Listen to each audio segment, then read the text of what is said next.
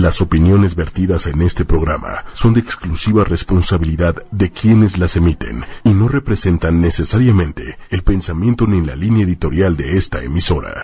sabido aprovechar esas casi muertes. Transpersonal. Nos habla de esa mirada que va más allá de la personalidad, más allá de lo cotidiano, sin censura, sin tapujos, para analizar todo lo que acontece en la vida Transpersonal. y estableciendo diferentes hipótesis, sobre todo en temas emocionales. A lo que le tenemos miedo es en donde está el secreto para descifrar muchas cosas y superar muchas de las crisis. Superar muchas de las crisis. Transpersonal. Ey, siempre te tengo que decir que No aplaudas. me dijiste, no me dijiste. No, bueno.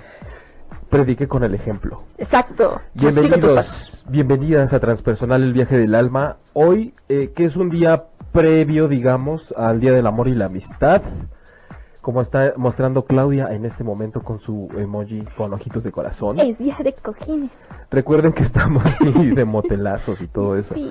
Estamos a través de ochoymedia.com y del Facebook Live de ocho y media y a mí me encuentran como jaimelugo.com, bueno la página es jaimelugo.com y en Facebook como Jaime Lugo Terapeuta. A ti Claudia. Claudia, la locutora, Facebook, Instagram, Twitter. Gracias Osvaldo en los controles. Y eh, bueno, el día de hoy es evidentemente como que no se puede dejar pasar esta fecha de eh, de que ya se ha convertido el 14 de febrero que está próximo a el mes del amor y la amistad. Ay, qué bonito. Ojalá así lo practicáramos. Ojalá, pero ojalá tuviéramos también eh, bien como establecido el concepto del amor, aunque aparentemente es algo muy ambiguo, pero que al menos lo barriéramos y le quitáramos toda la paja y todas las cosas con las cuales confundimos el amor. Entonces es un mes en el cual vamos a estar haciendo diferentes cosas al respecto. Si ustedes sintonizan MBS en el 102.5 de FM, que no es competencia de 8 y media porque es ahora no estamos, este, van a poder encontrar a las 4 de la tarde un programa que se llama Descúbrete Feliz y ahí van a tener una serie de cápsulas durante el mes de febrero con respecto al amor que preparé para todos ustedes, pero porque todo eso va a estar contenido el día de hoy también, nada más que nos vamos a poder explayar mucho más. Pero es como un, un, un tip ahí para que sintonicen también, porque además es bonito descúbrete feliz, ¿no? Va muy, muy de la mano con el amor. Muy bien. Muy pero bonito. hablando de esto del amor, de lo que les queremos hablar hoy, es precisamente del amor, pero propio Que es eh, aún más bonito. que es aún más bonito y más necesario y, y mucho más, un terreno como más desconocido, esto que suele decirse también coloquialmente como autoestima. Y que se habla mucho de que si tienes poca o mucha, de que si estás sana o enferma o herida o fracturada, o que se confunde con que si tienes bien el ego o que si eres una persona ególatra, que confundimos mucho ya saliéndonos del amor propio y la autoestima, de hablar del amor como si fuera esta cosa de me perteneces, te pertenezco, te controlo, me controlas, yo puedo más que tú, como si fuera una lucha de poderes y más aún con sexo. No, como decía Niurka, me hago el amor solito, solita. Entonces, esto de confundir el amor con muchas otras cosas suele suceder y lo podemos ver porque febrero es un mes en donde los moteles no se dan abasto. Entonces, este, vamos a hablar de, de otro tipo de amor, sobre todo cuando es de nosotros y hacia nosotros mismos. Me parece perfectísimo. Ahora dime qué es el, eh, ¿qué, qué es esto de autoestima. Eh, mira, suele, eh, digamos que conceptualizarse como este concepto que, justo, valga la redundancia, que tenemos de nosotros mismos y qué tanto nos procuramos antes de andarlo haciendo afuera, ¿no? Como esta parte de el autorrespeto, el autocuidado, em, y se hace como por ahí una medición y un diagnóstico de que si alguien se deja como como que prefiere dar más afuera y después a mí primero los demás y luego yo, entonces se dice que es una autoestima baja o suele confundirse también cuando vemos a una persona visitada por la tristeza, que entonces ya decimos que tiene una autoestima baja solo porque tiene unas situaciones emocionales desordenadas, digámoslo ahí, o porque vive intensamente sus emociones, sobre todo estas como la tristeza. Oye, pero es, es este, entonces, esta percepción que tenemos de uno sin las máscaras que le ponemos a la sociedad. Porque yo puedo decir que me amo muchísimo y me cuido y me respeto y me quiero y en realidad me veo en el espejo y me insulto y me aprieto la lonja. y- Sí, es que se usa una gran máscara cuando hablamos de autoestima, ¿no? Igual recurrimos como hemos hablado, como fue el programa pasado, que decíamos más alma y menos ego para equilibrar un poco y encontrar el balance. Como hablamos en todos los programas siempre de incluir que esto que es, es el lenguaje del alma, que son las emociones, qué mensaje nos traen. Nos vamos inmediatamente sobre el mensajero, la tristeza es mala, el enojo no me gusta, pero no, es un mensajero que te trae algo importante. Entonces, usamos una gran máscara y eso lo, lo decían algunos temas que desarrollaba en las cápsulas y en otros lugares que a veces consideramos que tenemos un amor propio saludable porque nos cuidamos físicamente, porque este hasta nos apapachamos materialmente, porque decimos tengo el trabajo que me gusta, lo hago bien, me doy mis cariñitos, mis apapachos, este, porque hay gente así, eh, que tú la ves y parece que es una esfera como súper integral. Y de pronto resulta que, y esto es lo más interesante, porque una puerta por la cual podemos entrar para ver cómo está el asunto del amor propio es la relación de pareja. La relación o no de pareja, ¿no? Ok, claro. Si es que la hay y no la hay, no diciendo que si no la hay, algo anda mal. Pero hay gente que parece como muy integral en este sentido de la autoestima y de pronto en las relaciones de pareja se le dificulta muchísimo o ahí es en donde se pone de manifiesto el tapete que yo soy cuando me relaciono con alguien. Y entonces es eso donde entra lo de ir más allá, donde no quedarnos nada más con la máscara y en la capita de que de pronto todo está bien, pero dime con quién andas y te diré quién es. De ahí salen también frases como esas. Ay, no, pero por supuesto, y no vamos a analizar en esta ocasión ni me voy a poner de pechito. Pero oye, yo me acuerdo mucho, por ejemplo, de leer. Terminas haciéndolo. Siempre termino haciéndolo, ya sé. ya el guapo me va a regañar. Este, oye, el guapo, el infiel, el, la amiga enojada. Creo que he sacado a todos aquí, pero es porque los amo Hasta a todos. Constanza. Constanza, la pobre Coti. Oye, decía eh, alguna vez, escuché que la Madre Teresa de Calcuta, que, bueno, este, ya sabes que era todo bondad y, y- y todo dulzura y luz y demás. Dicen, dicen. Dicen, cuentan las, las malas o las buenas lenguas. Pero ella decía que antes de darle de comer a los pobres comía ella. ¿no? Y mucho en ese momento me acuerdo que eh, hubo como polémica porque decían, "¡Ah! y entonces en dónde está esto de que todo lo tienes que dar y el- la bondad al prójimo. Y ella lo explicó como, si yo no como, voy a tener hambre y voy a dar de, de comer de malas. Entonces Sí. primero me tengo que alimentar para entonces poder otorgar a los demás aquel alimento que necesitan. Y creo que lo enfocaba un poco más también a esta parte espiritual. Tengo que comer yo, estar completa y llena a nivel emocional y espiritual para entonces poder otorgar a los demás, porque si no, no voy a poder dar. Efectivamente.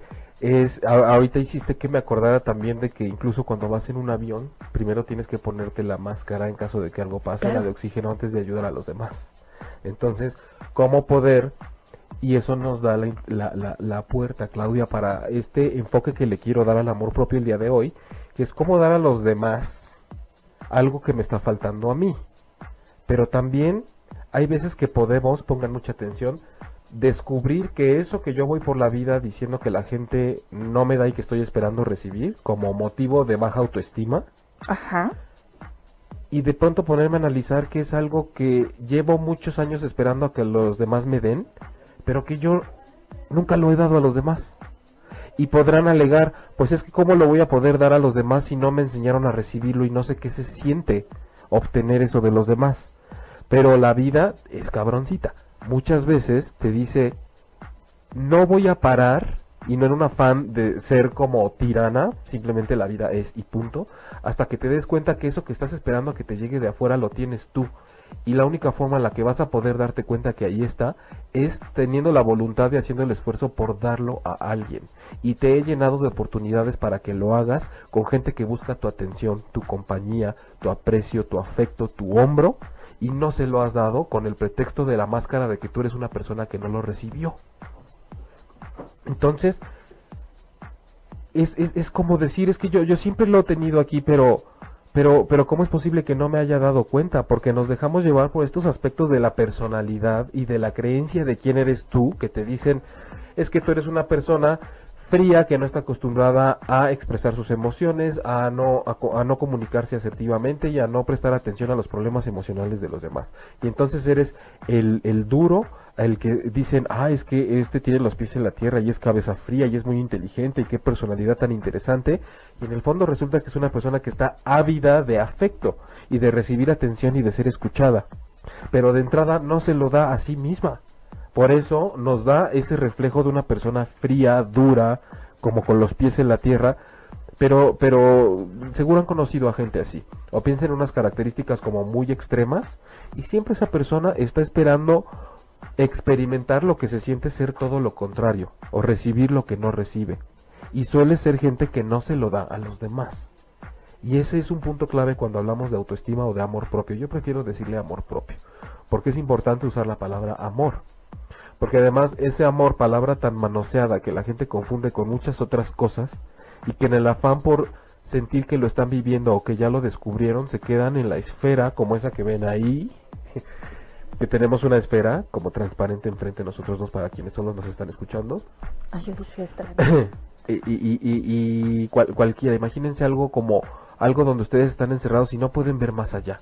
Entonces se quedan pensando, hay gente que por ejemplo si viene de una historia familiar de maltrato, eh, es muy común, porque no quiero generalizar, porque todo se hace de diferentes formas, que busque relacionarse inconscientemente o que termine relacionándose con una pareja en la cual hay alguna situación de abuso, del tipo que ustedes quieran, porque esa fue la forma en la que vamos a empezar a ponerlo así para no empezar a como hacernos bolas. Cuando nosotros somos recibidos en esta vida por mamá y papá, en caso de que así haya sido, eh, a través de ellos conocemos el mundo. Entonces, a través de ellos conocemos el amor, a través del apego, del cuidado, de la alimentación, del, desde el mismo cuerpo de nuestra madre, desde, la misma contención del padre, desde el te enseño a caminar y no importa que te caigas, te vas a levantar y todo esto, ¿no? E, eres un ser totalmente dependiente de eh, muchas funciones. Física y emocional. Entonces, inevitablemente ese va a ser lo que forme tu concepto de amor. Y si durante toda esa primera etapa, hasta que casi eres adolescente, eh, llevas cierta dinámica, te vas a sentir cómodo con una pareja que encuentres que tenga una dinámica similar o que te haga sentir lo que te hicieron sentir esas dos personas a través de las cuales conociste al mundo. Empezando por ahí como con esa parte del amor. Entonces, si esa parte primera de tu vida va haciendo que tú te sientas que no eres, que, que eres como poco suficiente, que no eres bueno para un montón de cosas, que no mereces un montón de otras cosas, entonces resulta que el amor propio se va a ir amoldando al concepto de lo que yo nunca he sido bueno para esto, yo no sirvo para esto, a mí me falta esto, yo me veo así, yo me siento así, pero siempre para abajo. Y entonces me empiezo a rodear de personas que me van a decir, eres medio inútil, tú no puedes, a ver, yo lo hago, y en ese sentido me voy a sentir querida o o mi, o mi vasito de amor externo se empieza a llenar a través de esto que sí creí que era el amor. Sí, porque el tú vas a ir ratificando con todo eso y sintiéndote como en casa. Ok, aquí, aquí me siento cómoda porque es lo que yo entiendo. me, me, siento como con papá y mamá. Esto, chequen bien siempre, no en una parte lógica, consciente.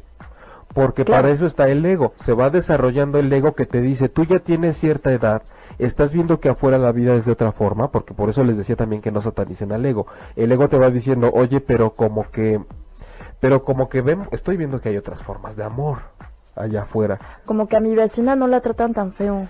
Como que yo he visto que cuando se aman no precisamente se maltratan o se pegan, o es cuando vemos como, ah, como quisiera una relación como la que tiene fulano o fulana, porque se tratan de una forma tan linda, e invariablemente si te fijas esa gente termina remitiéndose a su vida en familia porque qué bonita relación, porque uy, cómo hubiera querido yo, no, pero es que en mi casa nunca se vio eso. Ya no se dan cuenta, ya se fueron a la parte familiar automáticamente. Claro. Ya se fueron para allá. Entonces, tenemos que, eh, te empiezas a sentir cómodo, te empiezas a sentir como en casa y el ego te empieza a avisar y a comparar, pero ahí es cuando entra la, el doble filo del ego, de esa navaja que te dice, pero es que mira, puede, puede ser de otra forma, pero pues en ti no porque acuérdate que tú eres esto y esto y esto y esto y esto. Entonces el ego juega ese doble juego que te puede decir, Hay otras formas, sí estoy consciente que yo debería funcionar de otra manera y para la edad que tengo tendría que buscar otras cosas y experimentar nuevas relaciones, pero acuérdate que tú no las tienes porque no te las mereces, porque siempre has tenido la cabeza muy grande, porque siempre has sido gorda, porque siempre has tenido cara de menso, porque acuérdate que como naciste niña y tu papá quería niño, entonces pues Tú- de por vida, si no lo trabajas, vas a tener esa marquita de que de entrada tú no fuiste lo que quien te trajo a la vida quería que fueras. Y entonces jamás cumplirás expectativas de nadie. Exactamente. Porque además vienes a cumplir expectativas. Qué triste. vienes a cumplirlas, vienes a cumplirlas y, y por si fuera poco, también hay otra cara de esto. Está la otra pola, está la polarización, el otro extremo de gente que por todo esto que acabamos de mencionar toma como rol de vida empezar a dar compulsivamente a los demás eso que no tiene. Entonces, así como podemos detectar que hay gente que se está negando lo que le hace falta y por lo tanto no lo puede dar a los demás, pero está ansiando recibirlo, pero no lo recibe porque no lo da, tenemos esta gente que va por la vida dando todo de una forma que no es que yo quiera decir que no lo están haciendo con el corazón, pero lo están haciendo esperando recibirlo a cambio. Y entonces ahí entra el problema porque tenemos ese desafío de que si yo no recibo lo que estoy dando me voy a poner mal. Una persona que da ese amor incondicional y esa atención y esa compañía porque le nace y porque está como muy sana en su integridad, en su experiencia humana, si te fijas y de pronto tú sientes que le fallas en algo no le correspondes, es como de, ay, pues no pudo, pues es que claro, no toda la gente puede, pues yo a veces puedo y punto, no pasa de ahí. Y hay personas que al mínimo, a la mínima falta de reciprocidad, ya te dicen, oye, qué poca, porque yo siempre estoy aquí y yo nunca te he hecho esto cuando tú necesitas. Ay, cállate, no hables de esas cosas. O sea, pero es ¿qué pasa? Eh, en, en el, otro- en el otro sentido, este, tú siempre estás ahí, Jaime siempre es el que escucha, el que apoya, el que y llega un momento en el que dices, hoy no tengo ganas. En, en, en- en esta esfera que soy Jaime y dentro de mi amor propio necesito mis cinco minutos, ¿no? De chocolate para encontrarme, para entenderme y no tengo ganas de contestar la llamada de esta persona que siempre me está necesitando. El amor propio de Jaime, ¿no? Y la, esta, este necesito mi apapacho en este momento de Jaime va, digamos, en contra de la necesidad de Claudia. Y entonces Claudia es como de, ay, qué poca madre. Siempre he contado contigo. Y hoy que más te necesito, no estás. ¿Eres egoísta o en verdad estás defendiendo un amor propio? ¿Quién? Tú, Jaime, ¿Yo? Jaime, Jaime. El que se recluye y el que dice, no, Yo nunca te he gritado. Te hablo con cariño y con amor. Jaime. Yo te trato bien para que me trates bien, porque ¿sabes qué? Todos merecemos un respeto. O sea, Bueno, las entonces, palabras de Claudia hace sí. ocho días, ¿no? ay, lo siento, no lo vuelvo a hacer. Bueno, tú me dices que si eso es egoísmo, ¿no? El día que yo no estoy disponible para ti. O sea, la gente lo ve como egoísmo. Vamos a, lo va a ver así. porque yo le hice caso en, en tu ejemplo, yo le hice caso a la Madre Teresa de Calcuta y yo dije, primero Ajá. necesito un espacio para mí, para poder seguir estando disponible, pues, y sin pensarlo, ¿no? Sino porque ah, naturalmente yo digo, necesito mi espacio. Tenía el huevo, te quedaste dormido y no contestaste una Sí. llamada importante. Sí, sí, sí. Mira, el, em, recordemos que también hemos dicho mucho que esta es la casa de los espejos. Entonces, em, cuando, cuando estamos relacionados con gente que está dependiendo mucho de nuestra atención, porque solemos brindarla incondicionalmente, estamos viendo que esta persona eh, eh, puede ser un registro para que nosotros veamos qué tan disponibles hemos estado para ella, que el día que no lo estamos se enoja. Entonces ahí puede, yo, yo como Jaime podría hacer una autoevaluación y decir, a ver, tal vez es momento de que si yo realmente quiero ayudar a esta persona, deje de ser una muleta para ella, Ajá, ¿no? Claramente eso puede costarme la amistad. por supuesto. Pero ahí es donde entramos en esta bifurcación entre si yo quiero realmente llegar a ser una persona que dejó un beneficio en tu vida o me interesa más el hecho de que se mantenga la amistad. Por eso hay amistades, hablando de que también el, el mes y el día lo toman como de la amistad, que permanecen nada más con base en evitar el daño que podrían hacerse por llevar cada quien su vida como debe ser. Entonces es como para no estar solos, porque somos amigos. Y entonces nos damos lo que nos hace falta recíprocamente. Pero bueno, eh, cuando mencionabas ahorita el egoísmo, también eh, diga, el- la terminación ismo es como cuando se le da a un movimiento, ¿no? El comunismo, capitalismo, el movimiento capitalista. Pero cuando dice ismo es como movimiento naranja, ¿no? Sí, te lo juro que se me vino la cabeza, odio eso. Entonces eh, sería el naranjismo. El ¿entiendes, naranjismo, no? claro, por Pero, por ejemplo, cuando hablamos de egoísmo, a veces me pregunto si está bien usada. me- eh, ahorita me, me- me hiciste que, que tomara eso en cuenta. eh, Porque realmente es como el movimiento de los egoístas, ¿no? Pero eh, viene, eh, eh, obviamente, del ego. Pero es que volvemos cuando satanizamos muchos conceptos. A veces cuando una persona está bien plantada y sabe cuáles son sus fortalezas y así las manifiesta, decimos que es egoísta porque dice primero yo y entonces yo reconozco que hago esto muy bien, que hoy me veo muy bien, que yo me quiero mucho. Pero es que también tiene mucho y habla mucho de la sociedad en donde vivimos. Cuando vemos a alguien así, se pone, pero brota como fuente, como manantial, nuestra baja autoestima. Cuando yo veo a Maribel Guardia. No, es que es, es en, es en este rollo. tu modelo de... No, yo quiero llegar a los 60 así y ya me está dando tos. Así de operada. Ya déjate operar con el, digo, si tengo el dinero para operarme está bien, pero ya le viste la cintura y el vientre plano, o sea, yo así quiero llegar, y- ¿no? Pero es justo esta parte de, Ash, qué fea, ¿no? Seguro, ni talento tiene, ni sabe hacer nada, no, pues es que con ese cuerpo, pues lo único que necesita es moverlas, ¿no? Pero es este, es, es en este reflejo de, yo no me quiero lo suficiente y entonces me estoy comparando. O cuando dejas de ser mi muleta para, pa- eh, eh, a nivel emocional, es una de dos, o aprendo que no necesito tener muletas en la vida o me agarro de otra. Sí, siempre en la vida nos vamos agarrando de algo. Entonces, aquí cuando tú me decías, en el ejemplo de que si tú de pronto te das cuenta que yo no estoy disponible siempre para ti y entonces si yo soy egoísta. Digamos que yo estoy en una situación sana, tranquila, y entonces ni siquiera tomo en cuenta, ni siquiera por aquí me pasa que hoy no estuve disponible para Claudia. Entonces ahí inevitablemente si no soy yo, la vida o las circunstancias te está poniendo en una situación en la que tú tienes que buscar otras herramientas, porque no estoy yo. Pero aquí el asunto es que si hay gente que va por toda la vida siempre de muleta en muleta. Sí. A hacer un paréntesis para que ustedes que nos están escuchando, si conocen a alguien que tiene baja autoestima o que anda mal de amor, de, de amor propio, Llamo el plopio. este, transmitiendo No. desde Puerto Rico, eh, experimenten lo que es dejar de ser su muleta en alguna ocasión.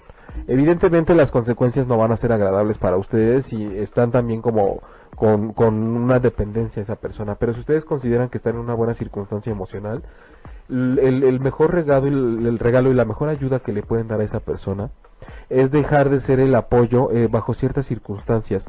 No, digo, hay gente que está en una situación, ¿no? Este, negativa y no vas a negarle el apoyo No, claro. inmediatamente.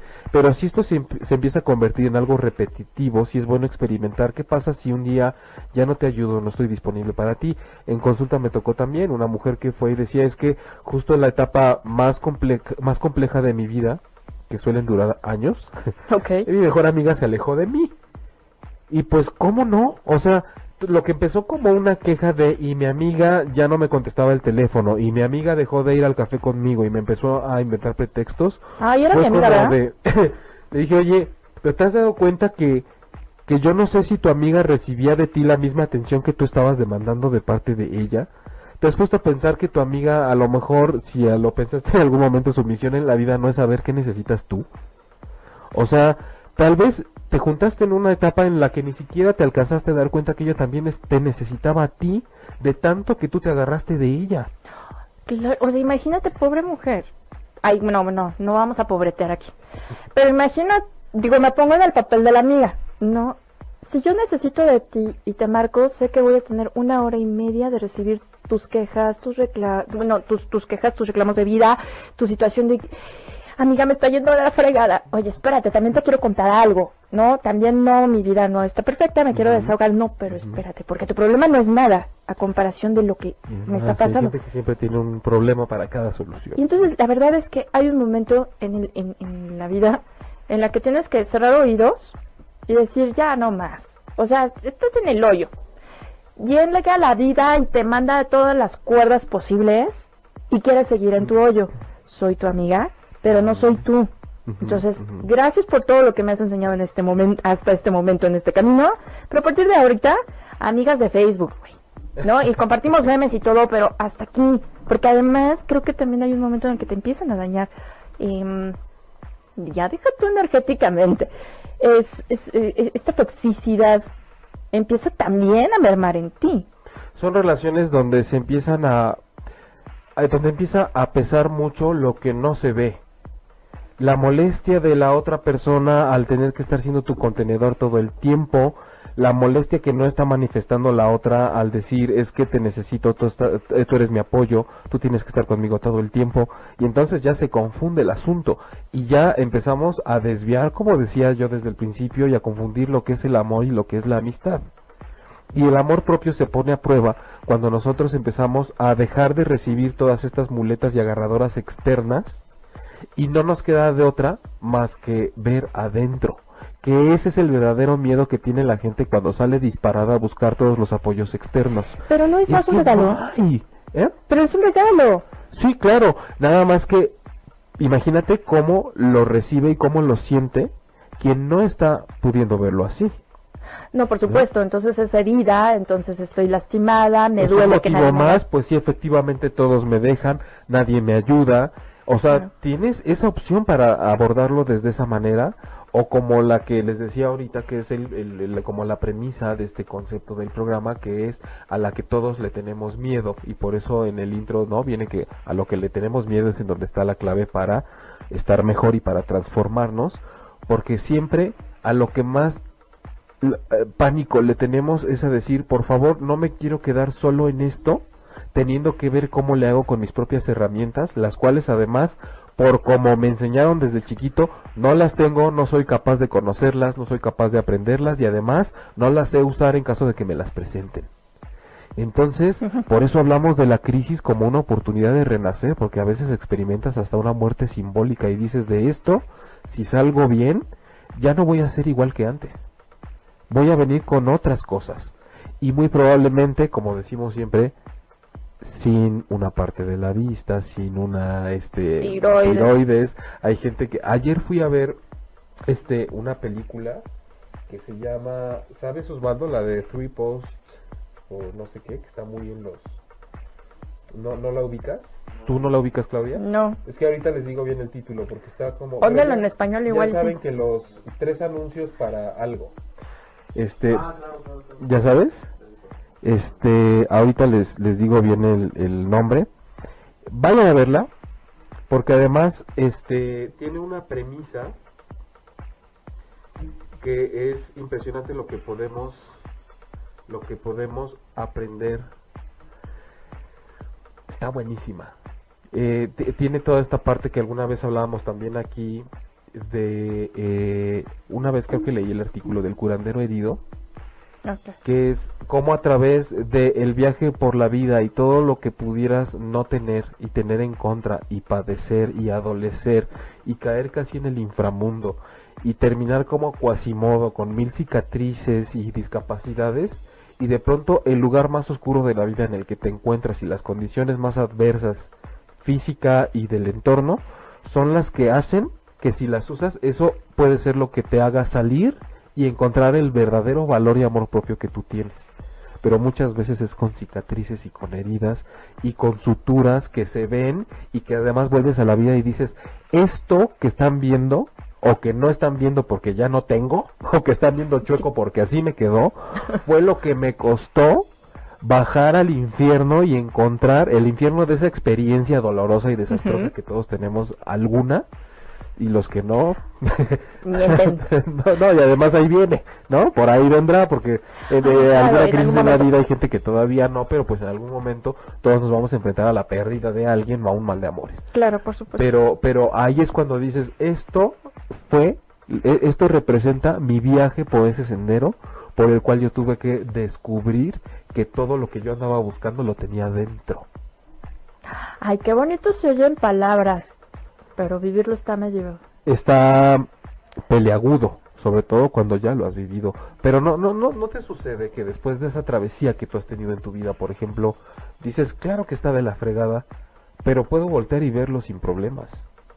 O sea, y además decir, soy, gracias, es esto que soy ahora es gracias a eso. Ay, no, por supuesto, claro. Lo, ya, eh, hoy en día ya agradezco todas esas, eh, todas esas visitas al infierno, ¿no?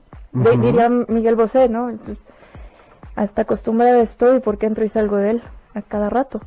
Pero, Y, y- y pero así, cada día ya exper- dices, ok, ya, cuando, que conoces, cuando conoces el fuego ya sabes hasta dónde te le puedes acercar y, ya- y sobre todo cuando ya tuviste quemaduras de tercer grado y no por eso el fuego es malo. Es lo que pasa con el dolor que nos causa la autoestima, la baja autoestima. y ya puedo enfrentar crisis sin miedo. Y eso no significa que no tenga crisis, no significa que no me duelan, pero ya no les tengo el miedo que les tenía en las primeras que me que- O que me con el miedito, pero con el miedito te las echas. O, o con este miedo. O sea, ya, ya el miedo no es un registro que te dice no. No me paraliza. No, ya dices con todo y el miedo. Es que además también hay mucho en estos temas que la gente dice, a ver, andas mal de autoestima porque te da miedo esto, te da miedo lo... Pues sabes qué, quítate los miedos y sigue adelante. Eso es mucho de motivación y es asqueroso, es como échale ganas.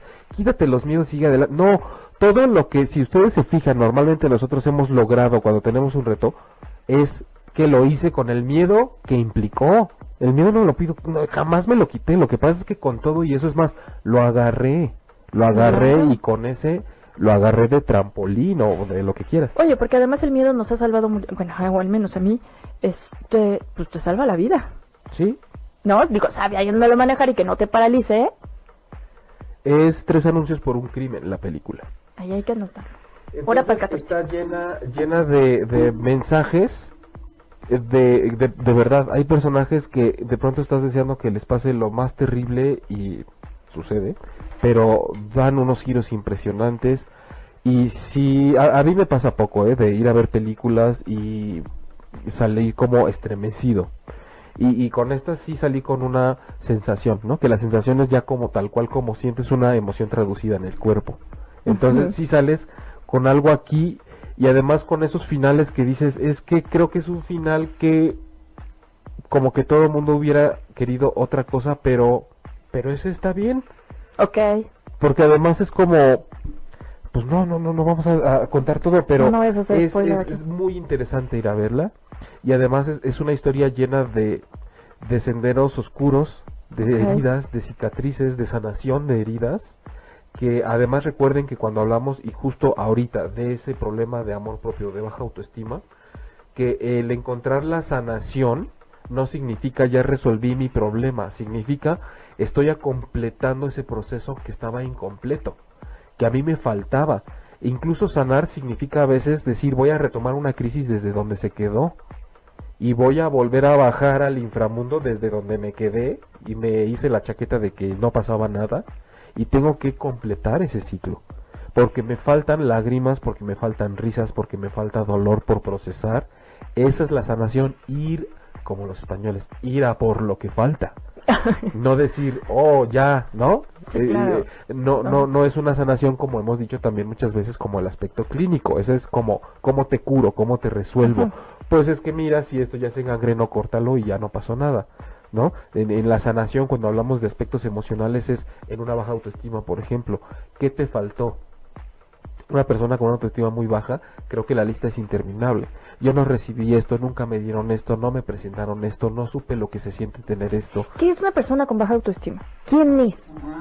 Es, mira, eh, se, puede haber- es, es como, es como, mm, no podemos estandarizar todas las vidas, pero sí son personas que creo que es esta parte que tú pudiste haber recibido como poder interno, pero que te engañaron y te la compraste de que tú no te lo merecías. Y no conforme con eso sales a la vida y entonces con esas herramientas que te dieron de que tú no eres y no mereces, con esas empezaste a interactuar. Y entonces vemos niños que desde chiquitos en esos roles y en esas dinámicas sociales vemos que siempre está como el apartadito, el que energéticamente es para que lo bulen, Claro. porque hay muchos niños que tienen mil características buleables, pero por alguna razón ellos son los bullies. Ah, Sí, por supuesto. Y porque además le dicen gordo, chimuelo, lo que quieras, y le vale, porque él ha sido formado de otra manera. Sí, sí, sí. Y hay niños que dices, bueno, es que, y yo lo he visto con gente que de pronto ya crece y dices, es que, ¿cómo te buleaban antes? Porque decían que parecías ratoncita, por ejemplo. Y decías, pero es que parecía ratoncita, pero porque era como la naricita súper así y delgada, y realmente era muy bonita. No por bigotona. No, Pe- pero realmente era como muy linda, pero los niños encontraron en ella otras características para bulearla y su configuración en ese momento lo permitía. Pero entonces es este, este reflejo que yo, desde niña, tengo, no solo así, o sea, es este reflejo que yo veo de Claudia, por ejemplo, pero que además lo proyecto a los demás. Entonces, si yo no me fijo en mi naricita finita y en mis ojitos tiernos y me estoy fijando en que las orejas las tengo picudas y demás, eso es en donde voy a poner el foco para las Sí. demás personas. Sí, porque en tu formación está eso. Es como, imagínate un niño chiquito como un adulto que acaba de graduarse de la universidad y sale a tener que aplicar lo que aprendió. Ya te iba a decir entonces- algo de mí, pero ya no lo voy a decir. Y entonces sale diciendo, es que yo soy administrador. Entonces ya es parte de mi personalidad, ya me define mi profesión. Cuando nosotros salimos de los padres y de ese hogarcito, entonces es lo mismo, yo salgo y soy esto porque eso me dijeron y ya es parte de mi personalidad. Entonces así me presento. Entonces hay, hay eh, piensen ustedes cuando en, en su infancia, ¿no? Ni- este, niños inseguros, niños golpeadores, este, niños como muy desbalagados a los que no les importa nada y mucho menos lo que diga la gente afuera. Entonces, ahí está sembrada una semilla. No significa que así va a prevalecer por siempre. Pero entonces viene esta guerra entre el interior y el exterior y decir, ¿dónde tengo depositado mi poder? Porque ¿dónde me dijeron en mi casa que estaba? En mi casa me dijeron que adentro no había nada. Y es más, no me lo dijeron, me lo demostraron con el ejemplo que arrastra, ¿no? Que dicen la palabra jala, pero el ejemplo arrastra. Arrastra. Entonces, con eso yo salgo y me doy cuenta que efectivamente conforme voy creciendo y cognitiva o cognoscitivamente me voy madurando, pues me voy dando cuenta que efectivamente hay algo que falta dentro. Y entonces empiezo a buscar la sanación, que es lo que vemos en el enfoque transpersonal, que es ir por lo que me hace falta. Pero para ir por lo que me hace falta necesito reconocer con todo el dolor que implique lo que no tengo y que ya me costó relaciones sentimentales de este tipo y de este y de este y con gente así, así, así, dinámicas laborales en todos los trabajos en los que he estado, donde siempre soy la que nadie voltea a ver, o el conflictivo, o el que no es reconocido. La de o lentes el- es la pasada de moda. Sí. o el Yo era que... la de lentes es la pasada de moda. La aburrida. Y hay gente que, por ejemplo, siempre se queja de que todo el ambiente en donde se para es hostil. Y dices, ¿no? ¿Qué, ¿Qué pasa contigo que estás con toda la disposición interna a recibir todo como hostil lo de afuera? Ok, entonces es no sin importar el, el entorno, me voy a sentir de acuerdo como esté por dentro. Sí, e- es más, vas a construir un entorno, aunque sea en tu imaginación, como creencia, que se acomode a como tú estás acostumbrado a funcionar. Y entonces veo la fiesta, la vida como una fiesta, en donde siempre está el que vio la fiesta padrísima, se Es que super siempre está el que viola. No, ay no, bueno, no he ido a esas fiestas, pero no, no me han invitado. Pero el que ve la fiesta súper padrísimo, ¿no? Y, y al día siguiente la cuenta súper guau, ¿no? Y el que está en un sillón y dice, ha sido la fiesta más aburrida del mundo. ¿Sí? Pero están en la misma fiesta y es el mismo entorno. Uno lo ve de acuerdo como, pues como está en ese momento. Sí, recuerda que esto es tal cual como cuando usamos los lentes, ¿no? Vas a ver la vida conforme estén graduados, conforme esté toda la eh, fenomenología, ¿no? De los colores y todo eso. Entonces, según lo que te pongas es como lo vas a ver. Hay gente que cuando se relaciona, y es, también es un reflejo de su autoestima y de su amor propio, que conforme va teniendo una pareja y otra y otra y otra, bueno, ya con eso ya es un reflejo, ¿no? Tener una y otra y otra, y otra, y otra, ¿no? Este, pues resulta que siempre se siente en riesgo de ser engañada, resulta que de pronto todas sus parejas son golpeadoras y entonces lo achacan a la suerte o a que todos son iguales. Claro. Entonces dices que qué trabajo tan fuerte porque tampoco vamos a ser así de despiadados de ay qué gente tan tonta que no se da cuenta, que es como ¿cómo no? Si todo lo que encuentra afuera es así, ¿cómo no va a llegar a la conclusión de que entonces todos son iguales? Porque además dentro de su percepción y dentro de su mundo así es. Ella lo está generando. A lo mejor lo está trayendo. Sí, a veces hay esta parte como muy, muy mística, muy de es que tú atraes lo que eres y tú lo que piensas viene como imán inmediatamente. Yo no soy muy fan cuando lo plantean así porque de pronto podemos caer en la neurosis de, ah, se, se me acabó el dinero, es que estuve pensando en pobreza. Entonces ya es como, ¿eh? No, no, no. no, te gastaste el dinero, punto. O sea, en este rollo de atraer a esta pareja. Sí, es quería como me acordé de eso. Ah, ok. Yo dije, ya me está Sí, regañando sí. Jaime, porque No, como no, le grité no. hace rato. Es que por- porque la gente lo pudiera estar tomando hacia afuera, porque me ha pasado que de Ah, pronto se plantea algo y dicen, y entonces la ley de atracción, bueno, puede ser, pero espérate, ¿no? O sea, sí ayuda, pero no es Sí, definitivo. no, no lo tomen así porque podemos caer en la histeria, ¿no? Pero eh, en este sentido de que, como es lo que estoy buscando, o sea, si yo llego y bu- busco jitomates y me encanta este renegar de la vida, pues voy a buscar puros jitomates podridos. Sí, no, no, no te vas a dar cuenta, o no a- aunque no lo estén, vas a llegar a quejarte del jitomate Claro. cada pinche puesto donde te pares. Porque lo voy a ver así. Entonces me pasa lo mismo con los hombres. No, a mí no, cancelado. Eh, eh, no, a mí me pasa lo mismo con los hombres. No, a mí no. Pasa lo mismo con los hombres. Ajá, ok. O sea, oye, vienes muy chispa, ¿eh? O sea, el punto es que tiene el cigarro. Este, aunque el hombre sea un hombre trabajador, honesto, yo le voy a encontrar el lado malo, Sí. el lado donde tengo que quejarme en el de, ya ves, Sí, me traicionó. sí. Pero todo lo maquilé en mi cabecita. Difícilmente si tú traes ese patrón de confundir el amor con otro tipo de cosas, como el amor es alguien, es estar con alguien que sientes que se te va y siempre no se te va. Con alguien que de repente desconfías, pero te demuestra que le puedes tener confianza para después volver a desconfiar, porque así te formaste, difícilmente la pareja va a ser como totalmente sana. Pero si llega a ser algo muy cercano a eso, tú vas a, a- a entrar en un círculo donde vas a estar dando vueltas sobre lo mismo al grado que te entierres como un kilómetro, que quedes bajo tierra, y entonces cómo no vas a ver todo oscuro. Y cómo no la pareja se va a quedar arriba y tú le vas a decir, y aparte, Me dejaste. aparte me dejas caer y mira, Claro. no te importo.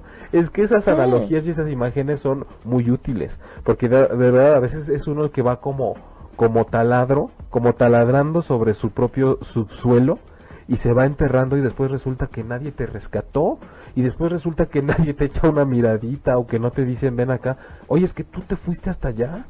Bueno, y hasta les pasas la pala para que te echen más tierrita. Sí, claro, pa- para poder entonces eh, justificar de alguna forma que yo no llegué ahí por mí mismo. Pones chonguitos para que llegue alguien y diga, ay, pobrecita.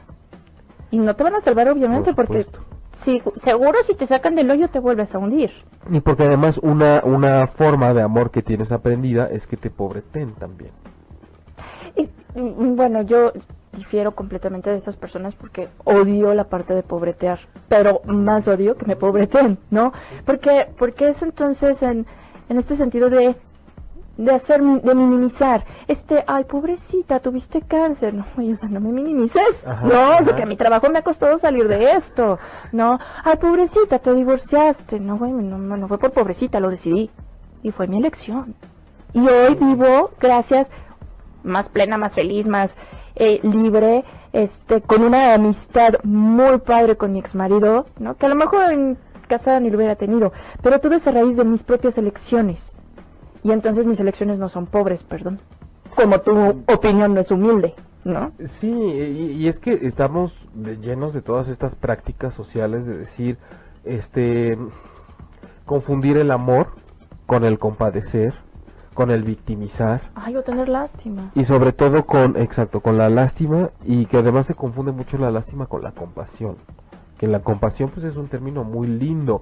Una Sí. cosa es ser compasivo con el semejante y otra cosa es victimizarlo porque además eso te pone a ti en un lugar de miren cómo soy yo. Claro, superior, ¿no? Y eso Y- pasó mucho en el temblor. y lo- los veo este del hombro para abajo, ¿no? Porque pobrecito tú no puedes. Y tengo que llegar yo a salvarte. que es un poco también como, como eh, emocionalmente eh, con las parejas, con las amistades, con las relaciones. Así como vemos los que ponemos un límite porque no nos encantan las relaciones tóxicas, hay quienes las buscan con tal de sentirse superiores. Y también supongo que es una falta de autoestima o una falta de amor propio. Sí, eh, cuando se, pues, eh, el amor propio, cuando digamos que falta, hay una sensación de que no hay lo suficiente, también la podemos buscar de manera que eh, a través del reconocimiento de los demás. Entonces, esto es muy interesante, porque tenemos a la mano aquí en México pues el temblor que fue en septiembre. Había mucha gente, y los políticos, por ejemplo, ¿no? Que Ah, sucede algo sí. y dicen, condeno los hechos de... Y luego, o sea, pues, eh, era lo que se esperaba afuera, ¿no? Como cuando te da cáncer y te dicen pobrecita, es lo mismo. Y cuando en toda esta dinámica del terremoto y los damnificados y la ayuda, y la gente se mostraba como estoy muy preocupado y me duele mucho lo que está pasando, y, y entonces, ¿necesitabas atención o lo estás diciendo porque vas a ir a donar algo o porque vas a ir a dejar comida o porque le abriste las puertas de tu casa a alguien?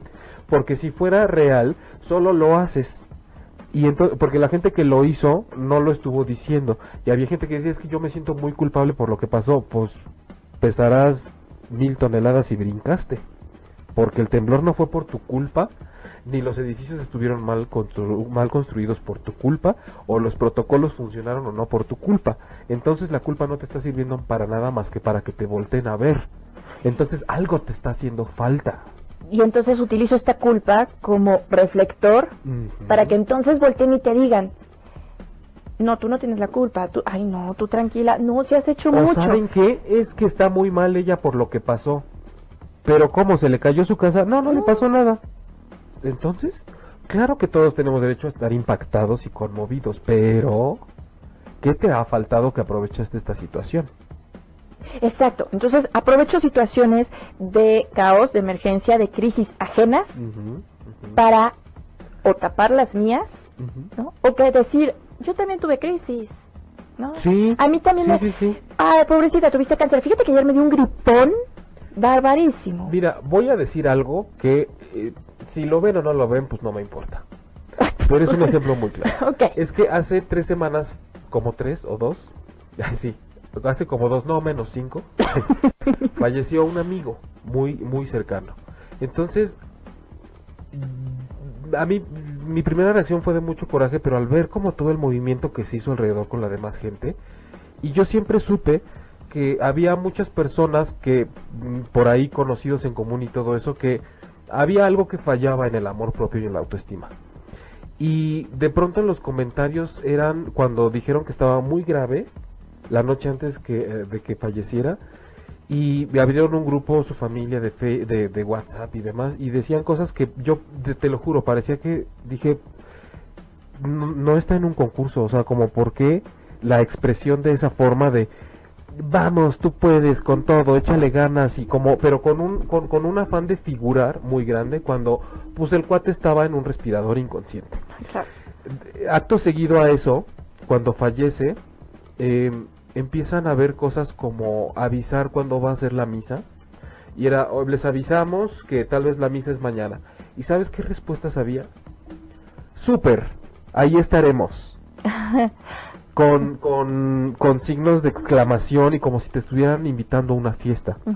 Y hubo esta parte también de mucha gente de empezar a comentar en qué lo habían ayudado. Es decir, es que yo me acuerdo que como era muy esto y como nunca pudo esto y como siempre se le dificultó esto, yo recuerdo que los últimos meses pues yo le prestaba y yo le decía y yo siempre le dije pero nunca me hizo caso y entonces ahora casi casi pues por pendejo, por débil, por baja autoestima, por todo lo que tú quieras empezaron a y, y todas las manifestaciones en redes sociales, y eso es algo que no soporto y es un síntoma o una señal de que algo nos está faltando, como de amor propio, de autoestima, es cuando alguien fallece y le pones en su muro que lo vas a extrañar, como si te va a contestar. Y todo eso No, si me resulta que es porque quieres que te den el pésame, y entonces yo empecé a ver todos los comentarios, y este cuate que su vida fue muy complicada, y terminó yéndose de esa forma porque cumplió el ciclo y ya no quiso más, Ujú. o por como lo queramos ver, se convirtió en un muro de condolencias y de apapachos para la gente que puso toda esa sarta de babosadas y entonces ya era la crisis de esa persona. Sobre todo cuando son casos cercanos y yo sé que perfectamente bien que es gente que no entró en crisis porque él se murió. Y entonces claro, sí, 90 comentarios diciéndole, lo siento, ¿cómo estás? ¿Estás bien? ¿Te puedo ayudar en algo? Y entonces en vez de decir, por ejemplo, que se murió Pepe, ya era, es que Mariana y Juan tienen un problema muy grave porque se murió Pepe. Entonces ahorita hay que apoyarlos a ellos porque ellos están muy mal, porque les acaba de pasar algo. A ellos no les pasó nada. Sobre todo cuando sabes que es gente que no está tan conmovida por el asunto. Y entonces tomo este hecho para decir, oigan, ¿qué creen que pasó? Pero a mí, me pasó a mí. Entonces Denme los reflectores. denme el- el- los reflectores a mí y el pésame a mí porque que está mal emocionalmente soy yo. Dije, ay, ¿qué- qué- a él le pasó. Oye, pero es, es justo lo que hablábamos hace 15 días. O- Y o- perdón si lo hice muy personal esto, pero, o sea, yo lo vi también como un gran síntoma de qué les está haciendo falta para que hayan agarrado esto que realmente no les está pegando tanto, para que ahora es, fue su evento, ¿no? Yo te puedo decir que se acaba de morir una, una amiguita mía que le dio cáncer de tiroides y eh, se, se le... Era un cáncer un poco más agresivo que el que, que yo tengo, un poco muchísimo. Y eh, muere, ¿no? Y yo sí busqué este, necesito que sepan que se murió, porque tengo miedo de ser la Pero siguiente. había una proximidad. O sea, era, Hay- era un reflejo una- muy claro exacto. contigo. O sea, era- Sí. es mi espejo. Y entonces hubo quien dijo, vas a venir al- a, la misa y vas a venir al homenaje que se le va a hacer en la asociación y demás. Dije, no, gracias. No es algo que yo comparta. No me encantan las misas, no me encanta ir. Mi homenaje lo haré. Yo personal rezaré, le, le, le- este, meditaré y lo que sea. Pero independientemente de si me gusta o no me gusta, era, no quiero estar ahí frente a un montón de personas enfermas de lo mismo pensando quién de nosotros sigue, ¿sabes? Y entonces sí necesité como este apapacho y esta contención de gente sana Sí. que me dijera, aquí estoy, espérate, no eres la que sigue, tranquila, ¿no? Sí, en este, en este rollo de reflector, en este rollo de se murió ella, pero la que tiene miedo soy yo, ¿no? Que ahora lo entiendo como esto, como sí busqué los reflectores a, ra- a raíz de alguien, eh, de una Pero en tu pérdida, caso creo que fue un proyector más que pero fue un... sub- reflector, Sí, claro. que además esos son automáticos, se botan inmediatamente. Esos no los podemos evitar y funcionan conforme la herida que traes, lo inconcluso que tú traes, lo incompleto, lo pendiente, por aceptar de alguna forma. Pero, pero ha- había como, hay toda una relación, toda una asociación muy clara y se entiende. Y, y- y hay estos casos, como te decía, en donde dices, es que claramente querían recibir un pésame. Porque además era como al otro día, aquí en Acapulquito, rico, sabroso, ¿no? claro, Desde ayer estabas devastated. Sí, ¿No, ¿No? se supone que estábamos de luto? Sí. ¿No? En- Entonces, claro. el, el- el mensaje aquí que, que, eh, pretendimos dar el día de hoy, antes de empezar a despedir el programa, es este para ustedes que nos ven y nos escuchan. Amor propio, autoestima baja, autoestima fracturada, como le quieran llamar, que sea la misión de este mes, en vez de, mm, o por lo menos antes de estar con el motelazo y los chocolates y los globos, saber cómo andan de amor propio, cómo está eso adentro, cómo lo pueden medir, si es que les interesa eso de medir. ¿Qué me está haciendo falta? ¿Qué estoy buscando que creo que yo no me puedo dar a mí mismo? Y sobre todo el mensaje de eso que estoy buscando y que me hace falta y que siempre reniego y me quejo de que no llega de afuera, ¿será que no va a llegar hasta que yo me dé la oportunidad de yo dárselo a los demás? ¿Será que en vez de no tenerlo o no encontrarlo, lo que está pidiéndome la vida es que yo se lo dé a alguien para que así pueda descubrir que yo lo tengo y no lo necesito de afuera? Esta canción de You Get What You Give, ¿no? De los New Radicals Ujú. noventera. Pero que era así, es que si, si yo necesito atención, si yo necesito apapacho, si yo necesito que me escuchen y llevo muchos años quejándome por la vida de eso y, y eso hace que mi amor propio esté mal y me convierte en una persona introvertida, entonces tengo que hacer un esfuerzo y voluntad de decir, pero ¿qué tanto soy yo una persona que da atención, que quiere, que escucha, que contiene, que acompaña? Y, te, les decía al principio, es que, ¿cómo lo voy a hacer si nunca me lo han dado? Lo puedes hacer, sí lo puedes hacer aunque no te lo hayan dado nunca. Y ahí lo vas a encontrar. Y conforme veas que en ti hay acompañamiento, apapacho, amor, comprensión y compañía, te vas a dar cuenta de que disminuye esa ansiedad porque te llegue de afuera. Entonces, esa es la lección con la que nos quedamos hoy en cuanto al amor propio y a la autoestima. Si quieres que llegue de afuera, te va a llegar de unas formas súper pervertidas y distorsionadas y nunca como tú estás esperando, hasta que no experimentes que está dentro. Y reitero, como escuela, ¿cómo experimentar que está dentro? Empieza a darle a los demás eso que tú consideras que la vida no te ha dado y que necesitas. Dáselo, si es acompañamiento, da compañía, si es atención y escucha, ¿qué tanto tú escuchas a los demás? Si, ay, es que nadie me apoya en mis problemas. ¿Cuántas veces has apoyado tú a otros en sus problemas? Siempre es que yo apoyo a todo. Ah, bueno, entonces estás del otro lado, lo haces compulsivamente esperando recibirlo a cambio. Todos los extremos se juntan y terminan, ¿no? Este, eh, inevitablemente. Entonces, eh, bueno, ese es el mensaje de hoy en cuanto al amor propio aquí en Transpersonal, el viaje del alma, en cuanto a la autoestima, y ya estaremos hablando este mes respecto a diferentes modalidades de amor. Eh, uno bueno podría ser la pareja es nuestro propio espejo. Entonces, pónganse con todo para la semana que entra, pónganse con todo. No, pues es que no me pónganse como sean felices. pónganse como sean felices. no, es que dije pónganse, no pónganle. Ah, ok. Pónganse con todo para la próxima semana porque el tema va a ser, como lo hacemos recurrentemente acá, de pareja y todo lo que nos Ay, sí. hace entrar acá en crisis al respecto. Eh, gracias Osvaldo, gracias ocho y media, gracias Claudia. Gracias a ti Jaime. Claudia, locutora, chalala, chalala. Claudia Lor, locutora, Facebook, Instagram, Twitter. Y a mí me encuentran en jaimelugo.com y en Facebook como Jaime Lugo Terapeuta. Así que nos vemos y nos escuchamos el próximo viernes. Gracias por estar con nosotros. Besitos de luz. Feliz 14.